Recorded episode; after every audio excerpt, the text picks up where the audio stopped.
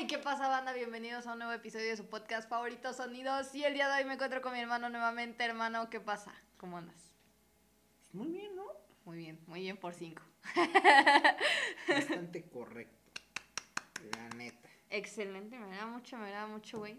Pero bueno, vamos a lo que vamos. Vamos a empezar este hermoso podcast, este nuevo episodio que, como ya habrán visto en el título, el día de hoy vamos a hablar de una de mis artistas favoritas por siempre en el mundo, más que cualquier otra, otro artista De huevos. ha ¿Es que habido y por existir. De huevos, güey, de huevos. ¿De huevos? De huevos. Eh, ya lo vieron en el título. Amy J. Winehouse. La Amy. Amy, eh, pues esta famosa intérprete, hermosa voz, británica, por supuesto. Y Británica, jazz, jazz vocal. trip pop. hop, etcétera. Me encanta. Y bueno, pues el día de hoy en el que se publica esto, que es el 23 de julio, se cumplen nueve años de su muerte, 2020, porque si lo estabas escuchando en el 2021 ya van a ser 10 años. Entonces ahorita en el 2020 se cumplen años de su muerte y pues creo que qué mejor manera de conmo de conmemorar co- eh, esa palabra y, reco- y recordarla y recordarla que con su música, güey. Pero sin antes dar una breve una breve introducción a su biografía por si no la saben. Pues Amy Winehouse es una artista. ¿No? ¿Qué año nace? Nace en Oh. 1983, el 14 de septiembre, murió a los 27 años, ahorita tendría 35 años. Bueno, estaría por cumplir 35 años. No, Perfecto. no, 35 no, güey. Bueno, no, no importa. 36, no, 37, no sé contar. Ah, Ok, entonces Amy Winehouse es esta cantante, compositora, no, no productora, no, pero sí cantante, compositora británica.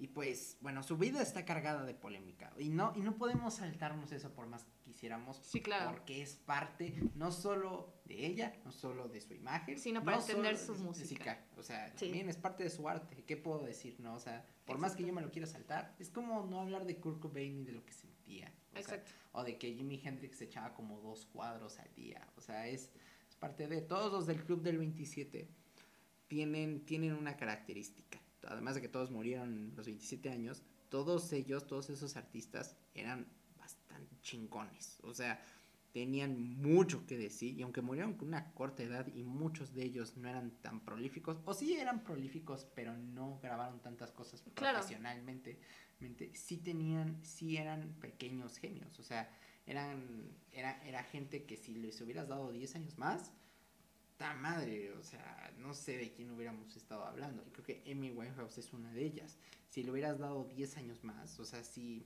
si ahorita, si ahorita estaría haciendo música activamente, creo que estaríamos hablando de una, y no me tiembla la mano, alguien mejor que Fiona Apple.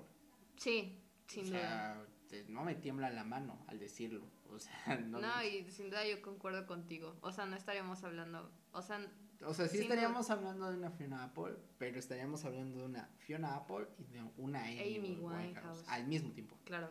O sea, que creo que Amy le faltó ese tiempo de vida. Dios se la quiso llevar. Yo no me meto con el plan de Dios y él, él se la quiso llevar y yo dije, está bien.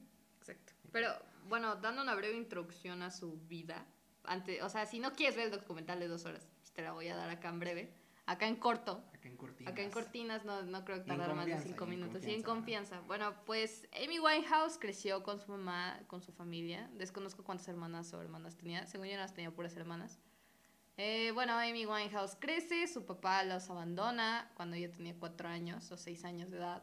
Ella sigue creciendo, ella empieza a fumar marihuana a los 13 años, hace su primer piercing, su primer tatú, etcétera, etcétera, etcétera. Y en el 2003 es, bueno, en el 2002 es cuando ya firma con su disquera Island Records y con la única con la que estuvo. Firma con Island Records y de ahí pues graba su primer álbum llamado Frank. Eh, recordado que la, la, la ida de su padre fue algo muy fuerte para ella, fue algo que le afectó bastante. Y esto va a repercutir y va, va a generar mayor importancia en la era de Back to Black. Pero volviendo a Frank. Eh, Frank fue ese álbum bien bonito, bien chulo, en donde, hey, ¿qué onda? Soy la chica del jazz, a mí no me gustaba Madonna, me gustaba Dinah Washington y Tony Bennett, bye. ¿Saben? Entonces está inspirado en Frank Sinatra, todas sus letras, varias de las letras están inspiradas en él, etc. Y después ya saltamos a Back to Black, que es el álbum que fue toda una sensación en esos años, 2007-2008. Ganó múltiples Grammys, o sea, le ganó a Umbrella, de Rihanna, Back to Black, le ganó a Beyoncé con sus Singularities, etc. No, no era Singularities, era otra cosa, pero bueno, O sea, creo que era Halo, pero no me acuerdo, Eh, lo que sea. Y por- eh, Back to Black, ¿cómo nace? Pues nace de su relación tóxica, así tal cual, con este compa que se llama eh, Blake Filter, o como chica madre se llame, en donde pues él básicamente la utiliza, le dice, güey, pues ella va a pagar todo, o sea, la utiliza por su dinero y por su fama, no porque realmente la quisiera, pero ella crea un vínculo enormemente grande, sí, Sí. con esas palabras, con, pues, con Amy. Desafortunadamente ella sí crea un lazo de amor bastante exagerado. Y después de eso, pues se crea Back to Black, se une ya con productores más chingones, más, Claro. más acá, verga. Y después eh, sale el álbum, crea todo su gira, está haciendo un hitazo, vuelve con este güey, tiene otra relación y su papá vuelve al juego porque una de esas, las canciones de Rehab, bueno, de, de Back to Black es Rehab, perdón. Sí. Y justamente habla de no ir a rehabilitación. Y su papá es parte importante de esto porque ella iba a ir a rehabilitación. Pero su papá agarra y dice, "Eh, por mis bolas vas, nada, tú no necesitas rehabilitación. Y pues ella muy inocente, pues le cree todo lo que dice. Ella ya tenía trastornos mentales, ya tenía problemas de bulimia, ya tenía problemas de anorexia, problemas de depresión, problemas de ansiedad. Entonces ella ser tan vulnerable, pues el hecho de que su papá le dijera, ah, no, pues mira, ¿sabes qué? Nah, no necesita rehabilitación, tú ya saca el álbum. Bueno, pues eso afectó mucho en la vida de Amy Winehouse. Yo creo que si hubiese sido diferente estaríamos cantando otra cosa. Tal vez, tal vez no, pero O yo tal creo vez que no. sí, yo creo que sí. Pero yo creo que estaríamos cantando otra cosa. Y pues sacan esta canción, pasa el álbum y después de este álbum ella ya se empieza a inducir a la heroína eh, por culpa de su papá, porque su papá la induce a la heroína, le dice, mira, con estas droguitas ya, vas a Ya, estar cantando vámonos. alegre y vámonos. A pesar de que el documental diga que fue Blake el que le introdujo más a las drogas con la heroína, ¿no? Realmente fue su papá. Eh, de hecho, hubo una bronca justamente con eso, porque el documental original eh, sí iba a mostrar la parte en donde él le, le enseñaba la heroína y todo ese pedo, pero ella dijo como de, bueno, él más bien empezó a manipular toda la producción y dijo, ¿ustedes creen que ella, que Amy quería que me vieran de esa manera y que no sé qué? Y pues estuvieron a nada de cancelar todo el proyecto, de irse toda la chingada. Y al final pues tuvieron que cambiarlo, entonces Blake accedió, accedió a echarse la culpa de todo, entonces es lo que ves en el, pues, en el documental, de que él le dio la heroína y de que él estuvo con ella cuando se inyectaba y que no sé qué, que sí, en cierto punto él estuvo con ella cuando se inyectaba, pero realmente su papá fue el que pues, la llevó a todo este pedo, causándole incluso su muerte por todos estos problemas que ella traía del pasado. Y pues esta es una, una breve pues biografía contada Rápida, rápida. rápida a lo que vamos. Y ahora ya nos vamos a entrar ya más a su música, empezando con el primer disco, Frank. Con honor a Frank Sinatra, una duración de 51 minutos, si no me equivoco. Canciones bastante interesantes. Creo que aquí ya el primer álbum de Lady Gaga... 58 minutos. 58 minutos. Un poco largo. Considero que hay canciones un poquito como de. mm, hay Es cosas que, que- sobran. Es que este álbum es como el primer álbum de la chica nueva del jazz, ¿no? Exacto. Entonces es como ni de pedo vas a triunfar como tú quieres. Y la morra quiere triunfar. Entonces dice, güey, pues está bien, ¿y cómo quieren que triunfe? Bueno, va, ahora le puedo triunfar así, ¿no? O sea, Exacto. y está bien, o sea, es inteligente por parte de ella. Ella, ¿no? O sea, nunca iba a poder hacer lo que ella quisiera si no triunfase primero. O Exacto. sea, primero tenía que dar el primer paso. Y el primer paso en una disquera grande es vender un chingo. Y ya después es lo que tú Y con quieras. una disquera tan grande como es Island Records. Sí. Que, bueno, para la gente que no sepa, ¡ay, qué es Island Records! ¡Auxilio! Bueno, pues Island Records Tranquilo. tiene a Shawn Mendes. Tiene, Wow. creo que a Lady Gaga, si no me equivoco. Tiene a Selena al- Gómez. al Bueno, Justin, al a Justin Bieber, eh, Lady Gaga, si no me equivoco también, Selena Gómez, tiene creo que a Five Seconds of Summer, entonces También tiene... The Weeknd, güey. The Weeknd. Güey. Este, YouTube, güey. Tiene a bastantes artistas que ya hoy todos conocemos que están en los top charts y obviamente Amy Winehouse no iba a ser una excepción. Y ya estando en esta disquera, ya firmando con Iceland, ya firmando con Universal y toda esta onda, pues sí le influenciaron como de, ok, quieres ser tu chica jazz, qué chingón, pero tienes que vender, güey. Primero tienes que vender. Ese es difícil para cualquier artista. O sea, en el pasado, hoy y siempre. Sí. Porque ese pedo del, de la mercadotecnia en contra del arte, ¿no? O sea, o vendes o te vas a la verga, o, o no vendes y te vas a la verga. Exacto, o sea, con exacto. las mismas que viniste. Viniste, eso es muy difícil. Nunca se ha podido cambiar porque, pues la gente no, no es que no aprecie la música, sino más bien es que pues, también se quiere divertir con ella. Exacto. También te gusta escucharla en la peda. Sí, Ah, o sí, sea, o sea, claro. no o sea, la gente no quiere, o sea, es que tú siempre dicen, no, es que ¿por qué, por qué Bad Bunny es tan popular y por qué este, y por qué el otro, y por qué le gusta a tanta gente? Pues porque a veces la, la gente, pues no quiere, güey, no, puta madre, cabrón, no quiere, no quiere ir a la peda y que se escuche Tchaikovsky, güey, con eso no sabe bien el Bacardí. O Exacto. sea, no claro, claro, güey. Se entiende, se entiende, Sí. güey. Y claro, Amy Winehouse, al menos no necesariamente tendría, tenía que pegar como todos estos artistas, porque aparte ni iba con su género. O sea, Amy Winehouse andaba haciendo acá tri, tri, tri, tri- tri pop, tri hop, tri- este, este género Sí, que es la sea. combinación de, tre, de del city pop, del jazz y el pop. Sí. Y, y pues todos estos artistas que estaban pegando, ¿quién era? 50 Cent y todos estos cabrones, ¿no? O sea, pues era parte de, ¿no? O sea, ma- o sea, era parte del momentum, era parte del momento que chinguen a su madre. Amy Winehouse se tuvo que adaptar. O sea, Sí. o, te, o te aclimatas o te aclichingas. Punto. exacto.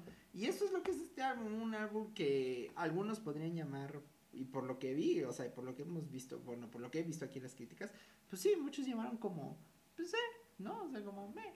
Ok, un ajá. álbum bueno, pero nada, nada más que... Nada del otro mundo. Y es, otro y es mundo. algo cierto. A diferencia de Back to Black, que Back to Black ya fue como un órale, güey, oh cabrón, ya tienes algo que decir aquí.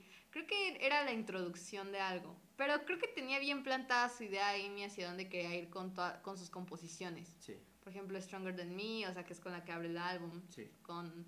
Me gusta mucho October Song. O sea, ¿sabes? Tenía como cosas que decir Sí. con, e- con todo Bueno, este la, última canción, que es Escondidona, la de 13 minutos, creo que hay muchas cosas, Sí. cosas interesantes, ¿no? O sea, hay, hay, hay momentos muy interesantes, o sea, You Send Me Flying es muy buena, Cherry no, pero You Send Me No, Flying sí. Cherry. No. Cherry no tanto. A mí tampoco casi no me gusta. Sí, o sea, hay muy buenas canciones, October Song, o sea, hay muy buenas de esas. Canciones, sí. Hay muy buenas de esas, pero, pero, y aquí entra el pero, no todos los cortes son grandiosos. No, O sea, es como que hay cortes. Parece, parece que es un álbum, te lo voy a decir, o sea, parece que es un álbum que es como single y relleno, single, relleno, single. single.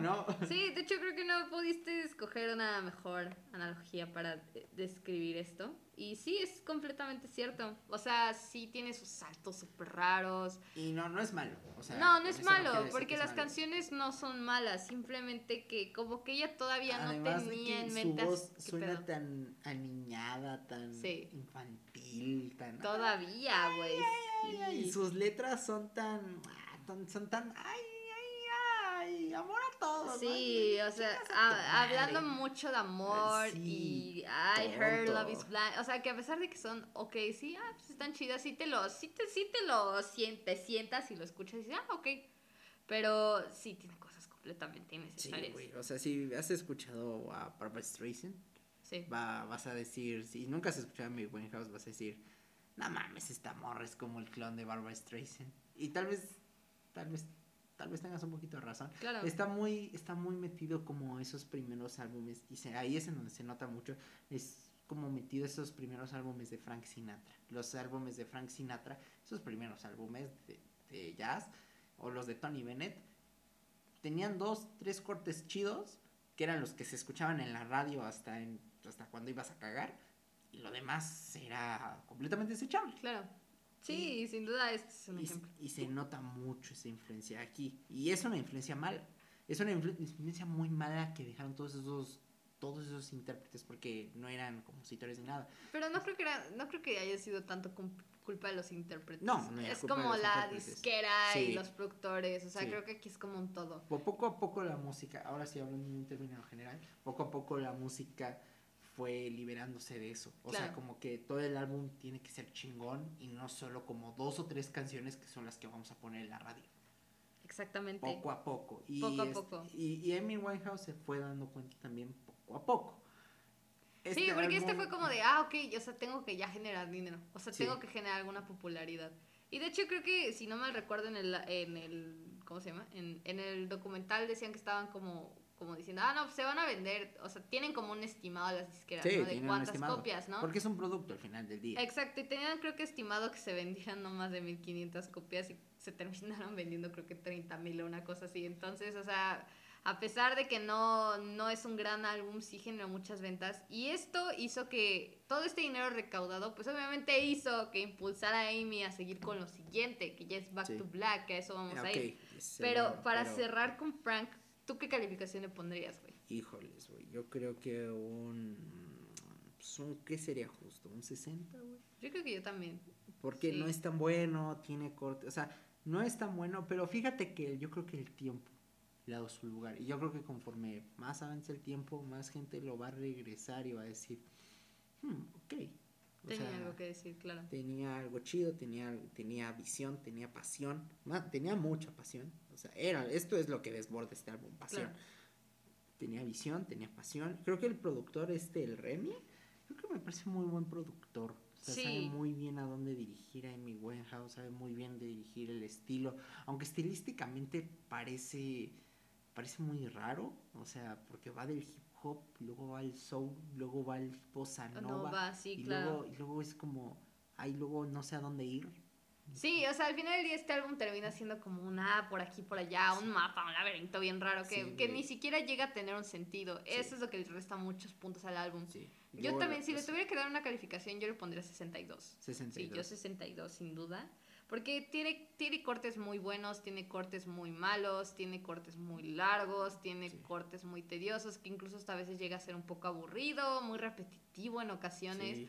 Pero aquí lo que salva mucho es eh, su voz, que a pesar de que Sí. todavía no llega, no llegaba a su punto máximo, su voz y lo que quería entonar con ella me parece muy increíble. Sí. Sí. Y si tuvieras que escoger tres canciones de Tres este álbum, que dijeras, güey, esta es su Yo canción. creo que la, la última, la de 13 minutos. que- ¿Cómo, es que, ¿Cómo se llama? Es que no entiendo cómo se llama. No sé si- Mr. Magic Mr. Magic, Through ¿no? Así, ¿no? Sí, ¿no? Así se llama. Sí. Con Amy, Amy, Amy, Outro Brother y todo ese pedo, ¿no? O sea, es como. Es que es como una canción escondida, un- una cosa así. Es, que, rara, ¿no? mira, O sea, eh, en el álbum que te aparece en Spotify, te aparece dividido. sí. O sea, te aparece Amy, Amy, Amy, Outro, Brother y Mr. Magic. O sea, te, te, lo, Sí. te lo divide en Sí. canciones de dos minutos. sí, pero es que también. sí- Pero en el, en el álbum de dos horas, te lo aparece de tres minutos. Sí, Sí, sí, sí. no sé, no entiendo. La Eso combinación de todas esas canciones está chido, güey. Sí, sí, claro. Luego yo creo que el intro y el You Send Me Flying. O sea, intro You Stronger Than Me me y You Send Me, o sea, como Send Me Fly, pero no Cherry. O sea, Cherry. Cortando la parte de Cherry. Sí, Cherry caga la canción. O sea, no entiendo por qué hizo eso, neta, es horrible.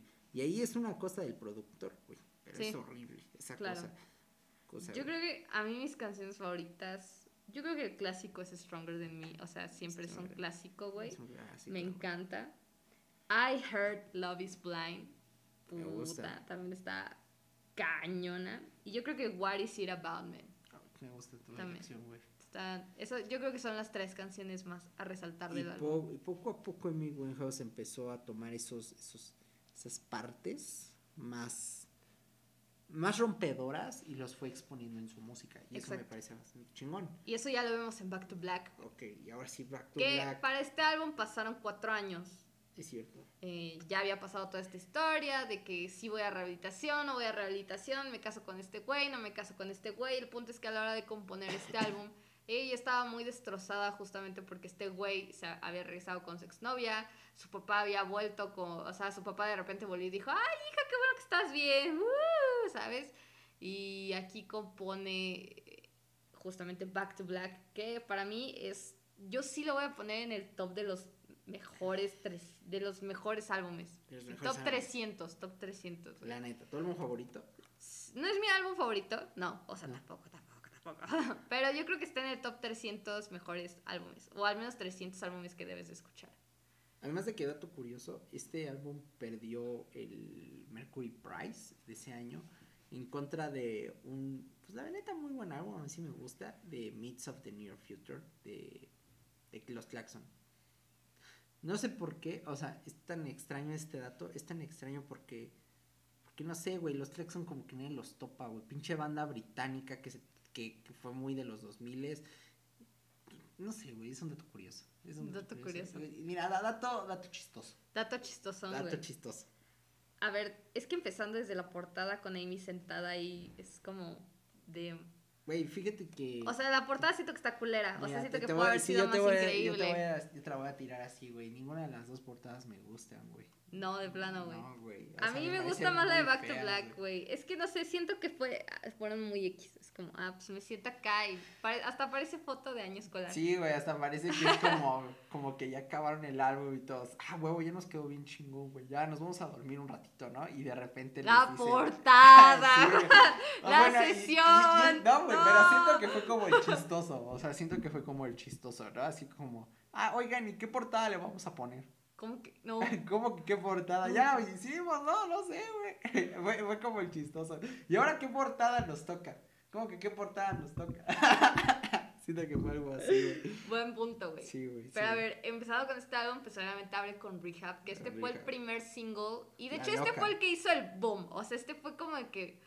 "Gua- gua- ¿Qué? Ah, bueno, ¿Qué? de hecho, este álbum antes de empezar, o sea, tiene dos productores, el Salam Raimi, que ya había trabajado Ya con él, con Frank y Mark Ronson, que o sea, y Mark- prácticamente se intercalan las Claro, canciones. y de hecho, que si no sabes quién es Mark Ronson, que ya deberían de saber quién es Mark Ronson, pues es el que compuso Uptown Funk, es el que compuso Electricity con Dua Lipa, es el que, es el que produjo Valerie, es el que produjo, ¿qué otra rola produ- qué otra- ha producido? Ah, pues esta canción culera de Miley Cyrus, esa le quedó bien ¿Cuál? poca madre. ¿Cuál- cuál La de? Nothing Breaks Like a Heart. Ah, esa canción Sí, está bien está- oh, y el Find video You, es, una sí. Es el de la, es el que va manejando. Sí, ¿no? güey. Es una mamada. Y también eh, Find You Again con Camila Cabello. O sea, este compa tiene ya una, Un una presencia. hoy, pero antes no. Antes no, todavía en esa época estaba tratando de buscar. Poco. Ah, bueno, y otro de sus trabajos más importantes es con Lady Gaga, Shallow. Sí. Él produjo Shallow, la canción más premiada de todos los tiempos. We from the shallow. Pero bueno, Ya, ya volviendo con Amy, pues ya sabiendo ya quién es Mark Bronson, que no es cualquier ya rata. No es cualquier dude. No es cualquier dudo, no es cualquier dude tonto. En esta época todavía no era tan conocido, iba como explorando su sonido. Y de hecho creo que lo encontró con, con, con Amy. O sea, como crees? que los dos ¿Tú salieron mucho. O sea, no, aquí? o sea, no creo que lo haya encontrado como tal, pero fue como una unión de los dos en donde más o menos ya querían ver hacia dónde dirigirse. Tanto Mark como veo, te productor, veo. como Amy como compositora y por su trayecto musical. O Sí. sea, ¿sabes? O sea, creo que los dos ahí hicieron un buen click. Porque creo que las mejores canciones del álbum son producidas por Mark Ronson y compuestas por ella. ¿Sabes? O sea, o sea, De huevos. de, de huevos, o sea, empezando por Recap, este, Back to Black, to eh, Love is a Losing Game, creo que también es de Mark Todo. Ronson, nada más confírmame. Ah, espérame, espérame, espérame. Addict, es que no, no, yo no tengo el dato, chavos, es que lo estamos viendo acá. Pero sí, o sea, yo creo que aquí Mark Ronson encuentra algo muy chido con, con Amy. Ah, ya. Y, Sí, Mark Ronson. y es increíble, güey. O sea, por parte de los dos creo que alinearon, iban alineando bien su carrera. Mark obviamente se dirigió a un, un Pues al pop, ¿no? La Al neta. pop, sí, claro. Pero Amy yo creo que con Mark iba a encontrar un buen camino, güey. Sí. Sea, incluso Pues yo sí, creo que va a ser su compa, güey. creo, creo que, además de que aquí Amy Winehouse se suena, suena más sentimental, más Sí. emocional, y es más inteligente con su voz, o sea, porque antes solo cantaba bien, pero aquí ya juega con su voz verdaderamente, y eso es lo que me gusta de este álbum, o sea, que juega, o sea, que ya no solo es como, es que canto chido, Exacto. como, como podría ser así como estas artistas de pop, est- bueno, estas artistas de jazz que cantan chido, ¿no? Y que son buenas intérpretes. Y tú dices, ok, no hay pedo, soy buena intérprete, pero ¿qué más haces además de cantar chido? Y tú así, pues nada, Ah, bueno, gracias. Y Amy Sí. Winehouse, o sea, No, te traía todo sí. esto, güey. O sea, aquí sí. Dejando a un lado las letras, que todas las canciones la las compone ella. O Sí, las, todas. O sea, o las compone o, o están co-compuestas, bueno, coescritas, perdón. escrita así. O sea, todas las compone ella o todas las coescribe. Son geniales. Y las líricas son bastante. Oh, o sea, son un martillazo en los huevos. O Claro. sea, son sentimentales, son emocionales, hablan de ella, pues la misma Rehab, o sea, son introspectivas, o sea, tienen una, una visión así muy para adentro de Amy y por fin habla ella, o sea, ya no está hablando otra persona, está hablando ella. Ella, sí. ella, y eso es lo muy, muy cabrón de este álbum. Y eso es lo que la gente nunca vio.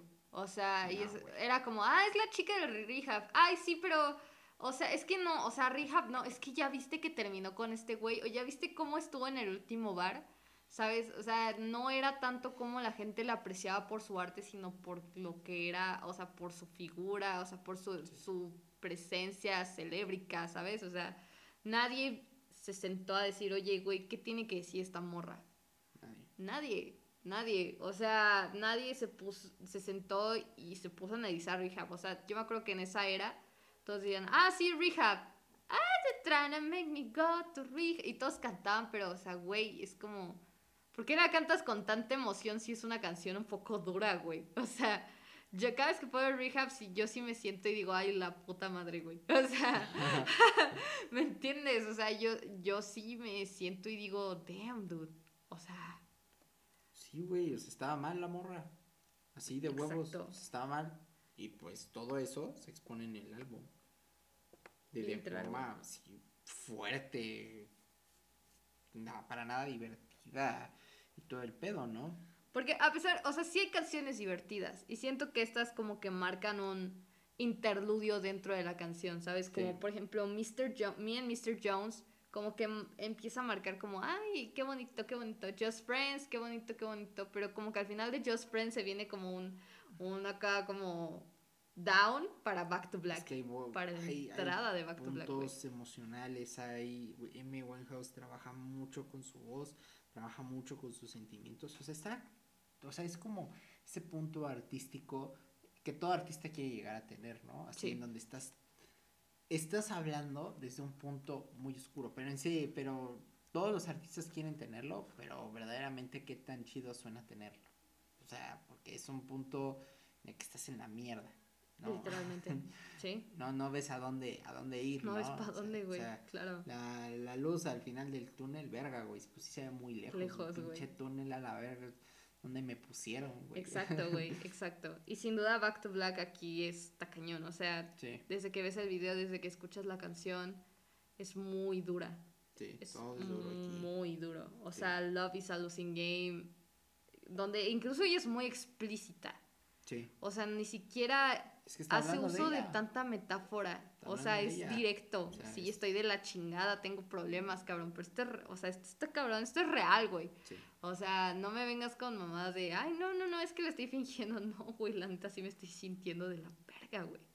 Y desafortunadamente este fue el último trabajo de Amy Winehouse y Sí. qué triste porque creo que nos dejó con un, ¿cómo va a ser un tercer álbum, güey?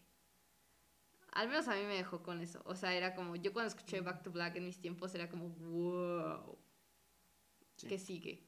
Pero pues desafortunadamente pasó su muerte. Eh, de hecho, ella ya pensaba componer otro, incluso ella ya pensaba nuevamente en su- qué iba a hacer con su música.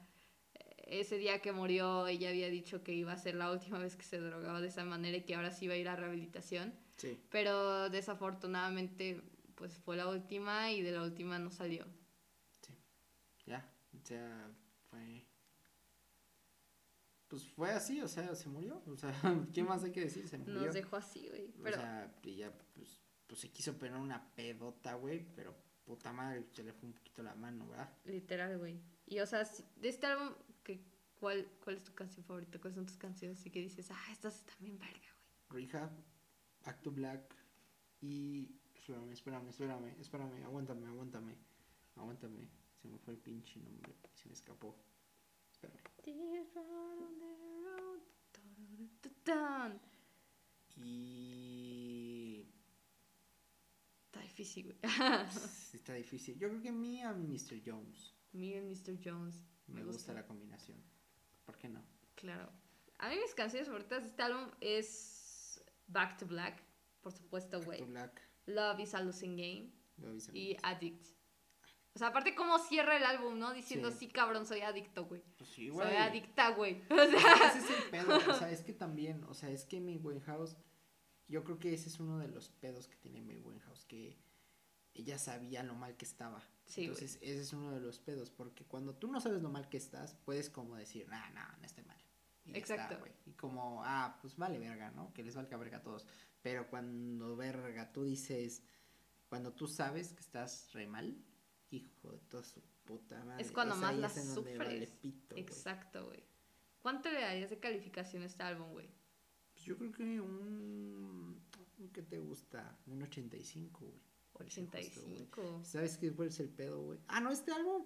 Pero yo creo que este álbum se va a convertir en una de esas obras maestras, güey. O sea, en una de esas maestras. Obras maestras incomprendidas, güey. Sí, güey. Difíciles que. Difíciles que la gente vuelva como a decir, ah, no, pues está chingona o no está chingona. ¿Me entiendes? O sea, Claro, no- va a ser una obra, una obra que siempre se le va como a, a ver de, de, de adelante para atrás. Exacto. Entonces yo creo que por eso, güey. ¿Tú cuánto le das? Yo le daría 83. ¿Y por qué 83? O sea, a pesar de que es una joya y que el álbum es muy bueno, siento que todavía a Amy le faltaba mucha exploración musical, le faltaba todavía eh, bastante, mucha evolución también. Creo que aquí otra, alguno que otro fallo del álbum sería que a veces los cortes, en algunas ocasiones los cortes llegan a ser un poco sorprendentes. Lo bueno es que las canciones no son tan largas, entonces no marca tanto, pero luego cuando lo escuchas con más atención sí hay pequeños detalles como que dices, ay, damn, esto creo que no sonaba muy bien que digamos. Claro. Pero yo creo que en general el álbum es, se va a convertir, como tú dices, en una obra maestra. Y yo Sí. creo que ya desde ahorita yo ya lo podría considerar una obra maestra. Sí, sí, sí, sí. o sea, un pero, álbum que a huevo debes de escuchar. pero falta mucho, o sea, todo. sí, O sea, falta mucho en el sentido. Bueno, no falta tanto, pero en el, en el sentido que todavía la gente todavía lo puede seguir analizando y lo puede seguir viendo de, a- de adelante para atrás. exacto, güey. Y como, como decir, oh no, verga, está bien chingón, güey. Hay Exactamente. muchos álbumes de esos que se han convertido como en cosas de, no mames, ¿a poco, güey? Exacto, güey, exacto, güey. creo que este es uno de ellos. Sin duda alguna, güey. La, la última obra de Amy Winehouse creo que, creo que me gusta mucho. O sea, es, es un proyecto tan, tan avivado, pero triste. o sea, Na- nadie lo puede haber descrito mejor, güey. Sí. La verdad. Sí, sin duda alguna, sin duda alguna. Además me encanta cómo mejoró del primero al segundo. De, la Sí. verdad es que creo que Amy pudo hacer cosas más cabronas. es que Amy empieza, eh, bueno, empezaba a hablar ya, ella. Poco a poco. Era, era, es que desafortunadamente es que iba a ser poco a poco. O sea, porque ningún artista, ningún artista, o es muy raro que algún artista empiece su camino hablando por él mismo. Muy Exacto, difícil. Muy difícil, güey. muy difícil. ¿Por qué? Porque al principio no tiene experiencia. Entonces, por más que él quiera hablar y que pu- puede, puede hablar mucho, pero tal vez mucho de eso que habla es humo. Y conforme se va refinando, ya empieza, no mames. O sea, el mejor álbum de los Beatles, por ejemplo, no es el primero. No. O Es, sea, es Sgt. Pepper's. sí, o sea, el Sargento Pimienta, El Sargento. Pimienta. Ese es el mejor álbum de los Beatles. es así, güey. Like o si quieres que- que hagamos uno de los Beatles. Sí, sí, sí. Es igual, o sea, el mejor álbum de Pink Floyd, pues no es el primero. El mejor álbum de los Beach Boys, pues, no es el No primero. es el primero, o sea, güey. todos los artistas tienen eso, o sea, no se preocupen. Excepto The Wizard. The Wizard sí, el mejor álbum que tienen es el primero. pero, pero es poco a poco. Exacto. Amy Winehouse iba a tener ese proceso poco a poco, pero se nos adelantó. La neta, no hay otra forma de decirlo. Se nos adelantó se nos, se nos fue a la chingada.